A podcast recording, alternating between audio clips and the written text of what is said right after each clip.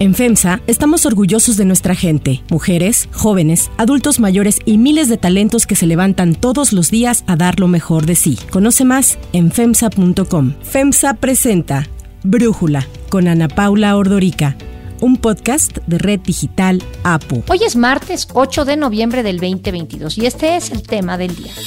La COP27 arrancó con un llamado a entregar resultados claros y concretos en el objetivo de contener el calentamiento global. Pero antes vamos con el tema de profundidad. This election isn't a referendum, it's a choice. It's a choice between two fundamentally different visions of America. Finalmente llegó el día. Hoy son las elecciones intermedias en Estados Unidos en donde el futuro del país está en juego. Se renovarán los 435 escaños de la Cámara de Representantes, 35 de los 100 senadores y 36 gubernaturas. Las elecciones de medio término son consideradas como el referéndum para el desempeño de Joe Biden al frente del país, quien tiene una aprobación de apenas el 42%. Las votaciones de hoy podrían dar un nuevo rumbo a la agenda de su gobierno. Registrado a lo largo de la historia que en la mayoría de estas elecciones intermedias, el partido en la presidencia pierde poder político, lo que le daría ventaja en esta ocasión a los republicanos. Pese a ello, los líderes demócratas, como la vicepresidenta Kamala Harris, no han parado de invitar a participar en este ejercicio electoral. Let us remember the advice of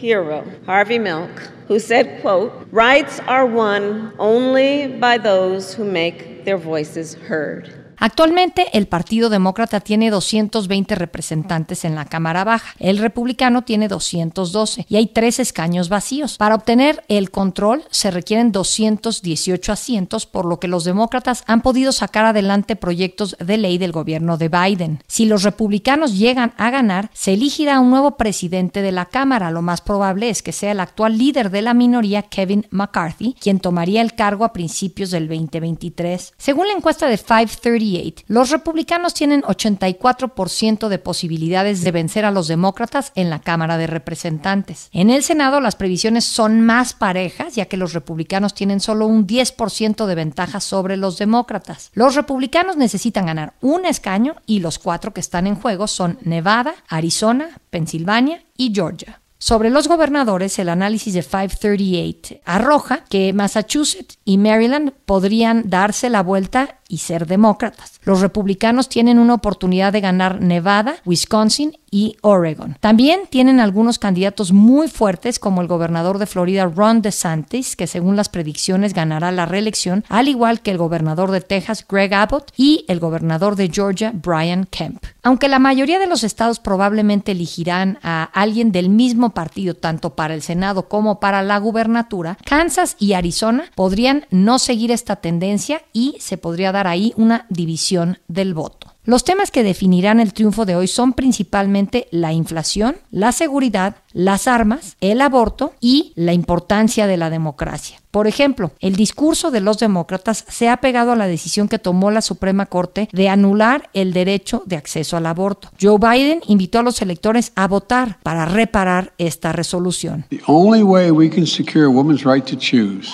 balance that existed, is for Congress to restore the protections of Roe v. Wade as federal law. Voters need to make their voices heard. This fall, must elect more senators and representatives who will codify women's right to choose into federal law once again. Elect more state leaders to protect this right.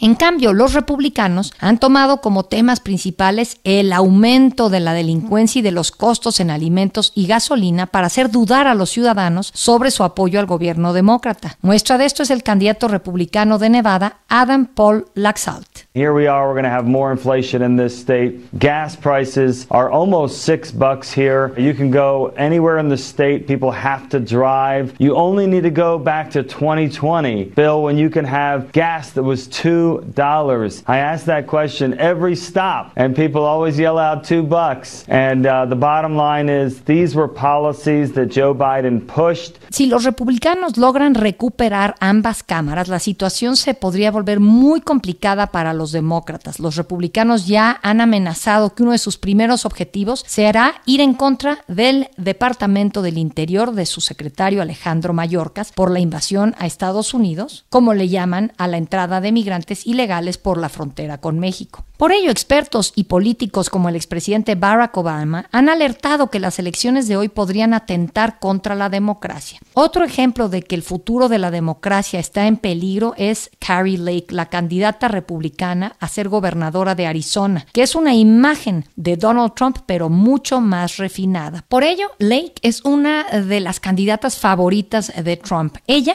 ha dicho que de ganar las elecciones del día de hoy declarará de inmediato una invasión en la frontera entre Arizona y México. They try to call us radicals. We want common sense. We're done with the nonsense. We want our country back. We want our state back. And we want the government out of our lives. Does anybody else feel that way? El análisis.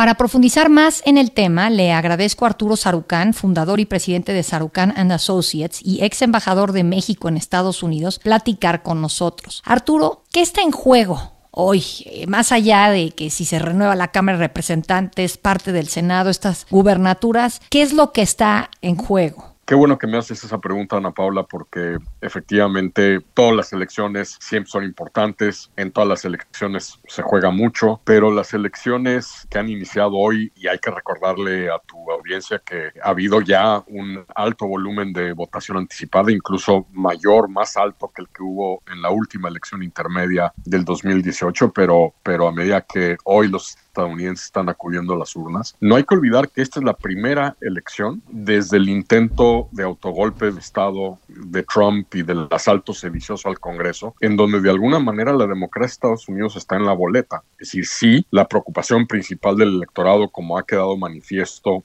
en encuesta tras encuesta. Es la economía, es la inflación, en algunos lugares es la seguridad pública, sobre todo en ciudades gobernadas por alcaldes demócratas, en donde los republicanos han sabido atizar la preocupación en torno a algunos niveles de criminalidad al alza, pero al final del día habrá muchos distritos, habrá algunos estados y algunas peleas por el Senado que no se definirán hoy mismo en la noche, pero lo que al final del día va a estar en juego es si casi 250 candidatos republicanos para puestos de elección popular que están contendiendo hoy y que se han negado a aceptar la victoria de Biden, la legitimidad de las elecciones del 2020, que han abrevado de la patraña de la elección robada de Trump. Si estos servidores públicos electos van a estar en, en funciones en el Congreso, en gobernaturas, como procuradores generales de justicia de sus estados, como asambleístas locales, y ese número es lo que realmente preocupa, porque cuando tienes un sistema bipartidista como este, Ana Paula, y uno de los dos partidos está completamente trompizado, ha propalado las mentiras, la desinformación, busca suprimir el voto de minorías étnicas,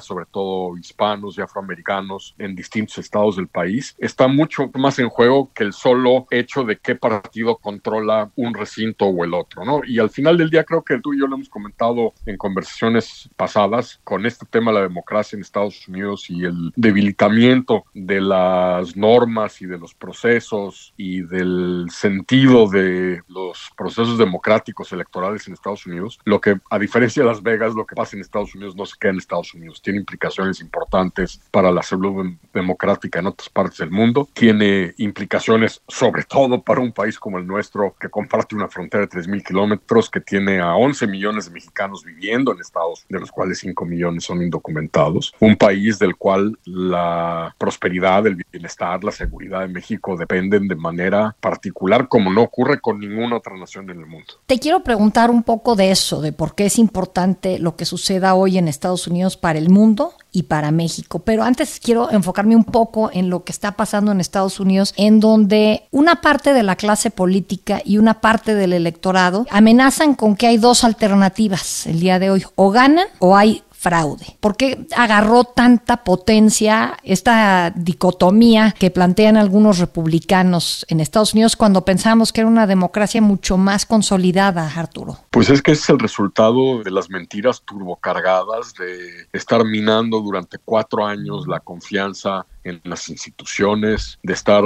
argumentando que hay un Estado profundo que busca coartar la libertad de los estadounidenses. Y si bien no son ni por mucho una mayoría, son 38, 40% del electorado estadounidense, es un fregadal de gente y es ese voto duro trompiano el que ha tomado por asalto el Partido Republicano, un liderazgo del Partido Republicano que si bien en privado reconocen el daño que ha hecho Donald Trump a la democracia estadounidense, están pues ahora sí que surfeando la ola del trumpismo, aprovechando la ola del trumpismo, pues para avanzar una serie de agendas, ya lo vimos, uno de los objetivos de larga data de la derecha conservadora estadounidense era lograr que un presidente pudiera finalmente modificar el equilibrio ideológico y partidista en la Suprema Corte, cosa que pues ya vimos de manera clara con la decisión de la Suprema Corte en el verano con respecto al aborto. Entonces, de alguna manera hay un alcahueteo del liderazgo de la clase política del Partido Republicano que algunos tienen clarita la película, pero saben que Trump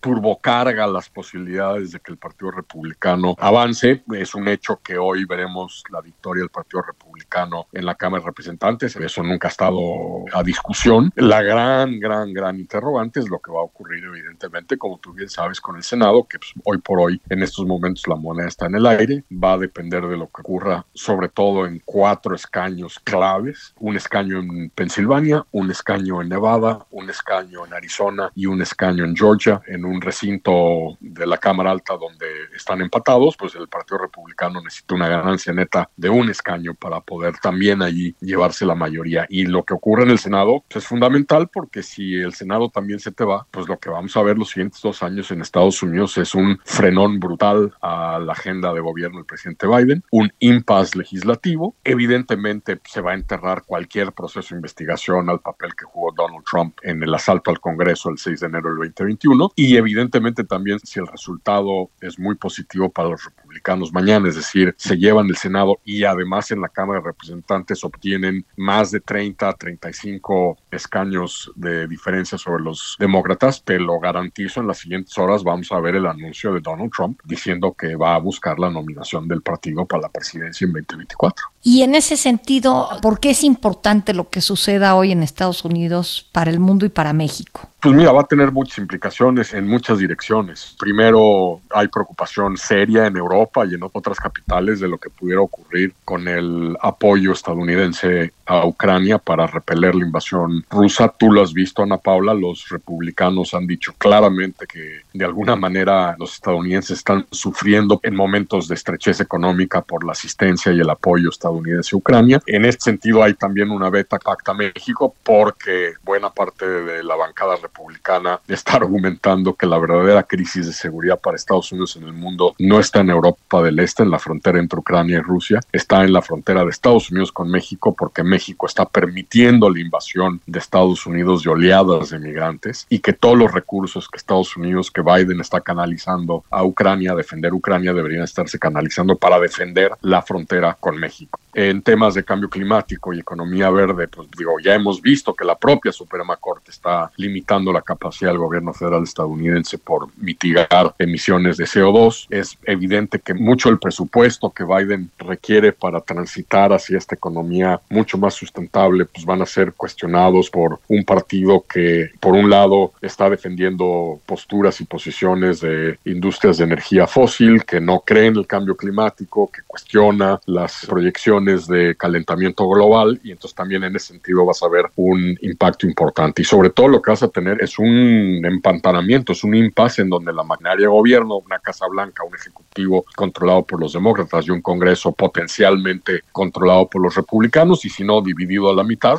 Senado demócrata y Cámara de Representantes republicana, va a ser bien difícil pasar legislación y si se fuera el Senado, si los demócratas perdiesen el Senado, todavía más difícil para que Biden, por ejemplo, nomine y confirme a funcionarios del gobierno federal, si hubiese una vacante nueva en la Suprema Corte a una juez o un juez de la Suprema Corte. Entonces, digamos, en este momento de enorme volatilidad internacional, donde los países están, hay muchas naciones que están observando lo que ocurre para medir qué tanto capital político y diplomático ponen sobre la mesa en la relación con Estados Unidos, donde tanto aliados como rivales de Estados Unidos están calibrando la polarización interna que hay en Estados Unidos, el potencial retorno de un Donald Trump sería una sacudida importante en esta coyuntura que estamos viviendo las relaciones internacionales. Nunca habíamos tenido una relación disfuncional entre un presidente mexicano y un congreso estadounidense. Yo no recuerdo desde la época del asesinato de Camarena una relación tan, tan negativa, tan poco funcional entre un titular del Mexicano y un congreso estadounidense, un presidente mexicano que ha atacado por nombre y apellido a senadores del Partido Demócrata, senadores del Partido Republicano, su boicot a la cumbre de Los Ángeles molestó de manera profunda a una serie de legisladores republicanos que van a llegar a posiciones de presidencias de comités y subcomités, ciertamente la Cámara, potencialmente el Senado, quien va a ser el presidente de la Comisión de Relaciones Internacionales de la Cámara de Representantes, congresista tejano, por Texas, Mike McCall, lo ha dicho sin rodeos. Hace algunas semanas subrayó que la política de seguridad pública del presidente Andrés Manuel Observador, su política para confrontar al crimen organizado, es una amenaza a la seguridad nacional de Estados Unidos. Entonces, lo que muchos de los legisladores republicanos que van a llegar a posiciones de liderazgo en comités y subcomités vienen de estados con una fuerte presencia de compañías energéticas estadounidenses, que son precisamente las que han presionado a la administración Biden a iniciar las consultas con México en materia de política energética. Entonces, te puede, en los últimos dos años de la administración de Biden y en los últimos dos años del sexenio de Andrés Manuel Observador, te puede generar un ruido en la relación bilateral lo que está ocurriendo en el Congreso, un Congreso que además ya no va a tener el freno en mano que a pesar de todo Biden le ha impuesto al liderazgo demócrata y en el Senado y en la Cámara de Representantes, porque pues, evidentemente Biden necesita del de, apoyo imperioso de México en materia de controles migratorios y, y, por lo tanto le ha dicho al Congreso tampoco se pasen de raya. Los republicanos no van a tener ningún tapujo en no solo ignorar al presidente, sino en, desde su punto de vista, presionar al gobierno mexicano en toda una serie de frentes. Entonces, lo que puedes acabar teniendo en los últimos dos años, cuando los dos países vamos a ir a elecciones presidenciales en el 2024, como sucede cada 12 años en los ciclos electorales de los dos países, puedes tener un contexto preelectoral y electoral presidencial de los dos lados de la frontera harto complicado y con una narrativa bien complicada. Arturo Sarucán, muchísimas gracias por darnos tu análisis y ya muy pendientes de lo que ocurra a lo largo del día. Sí, iremos viendo qué pasa y como siempre es un placer estar contigo, Ana Paula. Interrumpo este episodio para contarles algo muy especial. Mientras venía al trabajo descubrí lo que es viajar con comodidad y con tecnología intuitiva. Hice mis pendientes mientras iba manejando y lo más importante es que no tuve ni que quitar los ojos del camino. Tienen que descubrir a Buick porque al subirse a una SUV de Buick también conocerán algo muy especial. Hay otra noticia para tomar en cuenta. 1.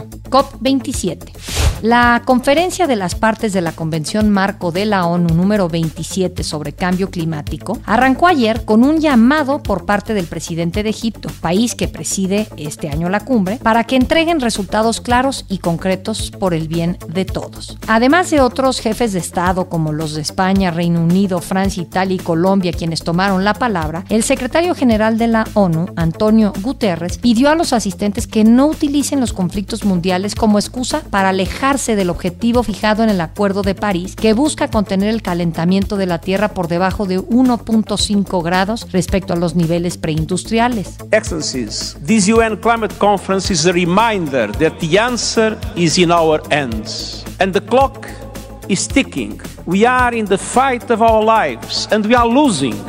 Greenhouse gas emissions keep growing. Global temperatures keep rising.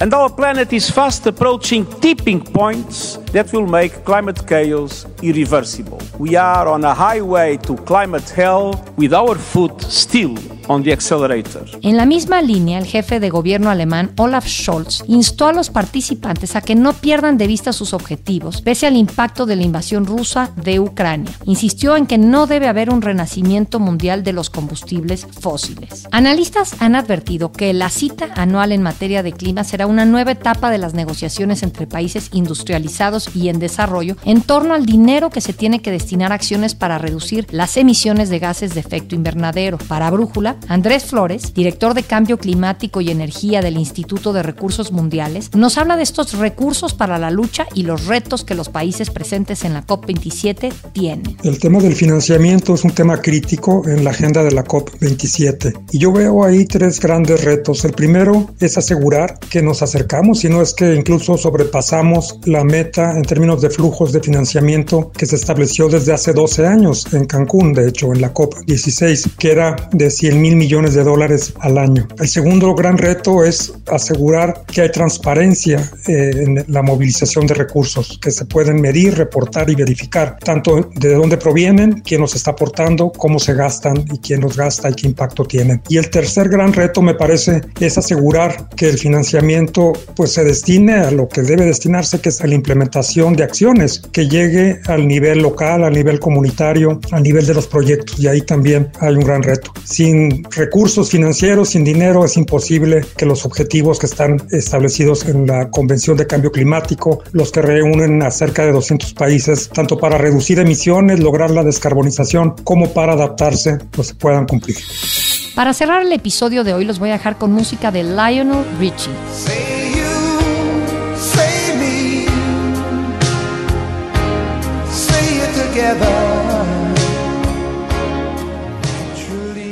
Lionel Richie recibirá el próximo 20 de noviembre el Icon Award en los American Music Awards, los AMA, por su larga y exitosa carrera, ya que este premio honra al artista cuyo trabajo ha marcado una influencia global en la industria de la música. Los ganadores son determinados por medio de una encuesta realizada a los consumidores de música y el Icon Award será su AMA número 18. Además, tiene el registro de más victorias de videos musicales. Lionel Richie romperá el récord de ser el único artista en presentarse en el escenario de los American Music Awards en cada década desde que inició la premiación en 1974.